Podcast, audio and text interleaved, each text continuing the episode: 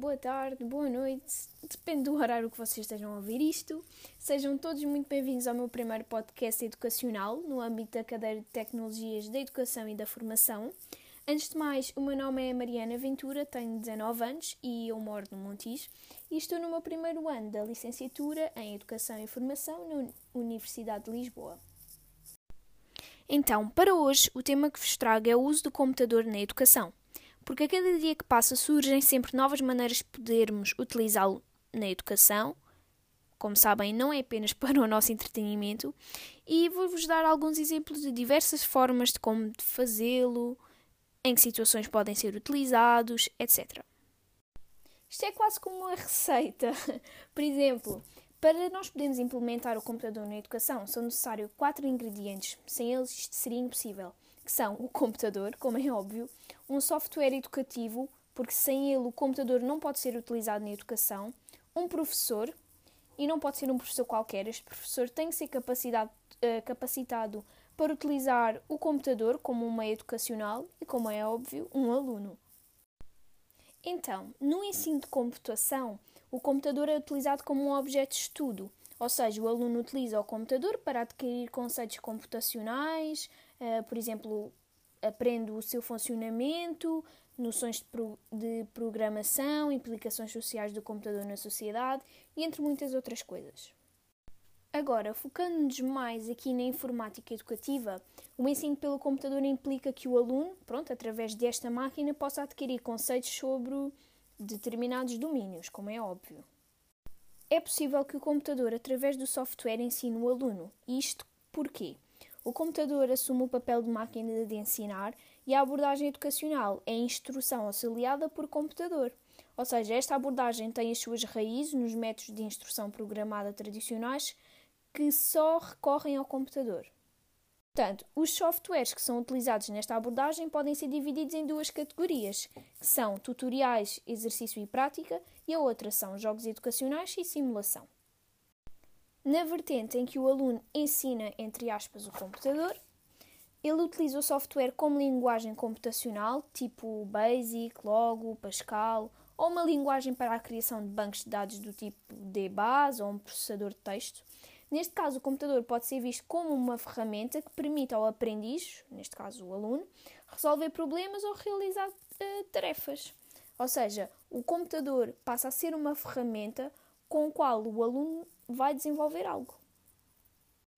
Relativamente ao facto do computador como máquina de ensinar, como vos disse anteriormente, ele pode fazê-lo de diversas formas e essas formas são quais? São os programas tutoriais, programas de exercício e prática, jogos educacionais e simulação, e agora vou-vos dar uma breve explicação de cada um.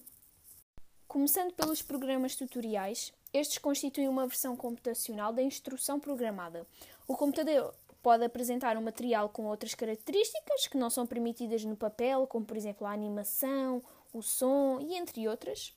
É uma versão computizada do que já acontece na sala de aula e traz dois problemas, que são a intervenção do sistema no processo de aprendizagem muito superficial e ainda o tamanho dos programas e dos recursos computacionais que eles querem, porque é tão grande que o computador por vezes não o consegue suportar.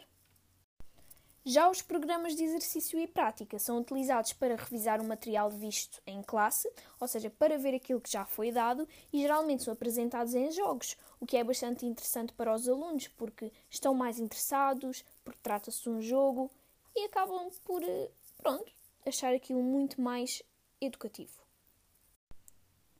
Para os jogos educacionais, trata-se de uma exploração autodirigida.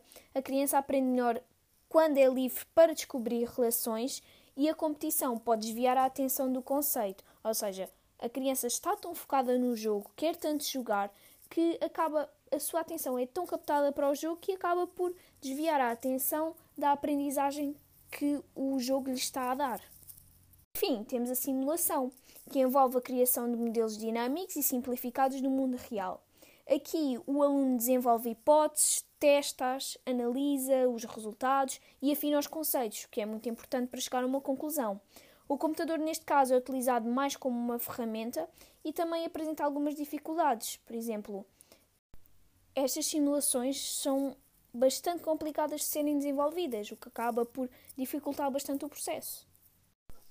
No caso então que é o aluno que ensina o computador, ou seja, o computador é uma ferramenta, uh, existe várias situações e nessas situações tem que se fazer uma resolução de problemas através do computador. E são utilizadas diversas linguagens para a representação da solução do problema.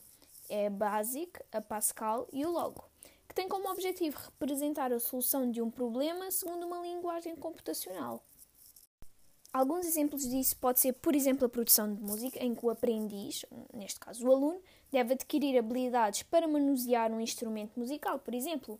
Deve também adquirir os conceitos e a capacidade para a leitura de uma partitura, e isto tudo ajuda a focar a atenção no processo de composição musical e na aquisição dos conceitos básicos. Também é possível fazê-lo através de programas de controle de processo, e este é dos mais complexos. Ou seja, o aprendiz tem que entender os processos e controlá-los. Temos um exemplo muito específico que é, por exemplo, o Lego, em que o aprendiz tem que entender cada componente Lego e como ele pode ser utilizado como elemento mecânico ou eletrónico.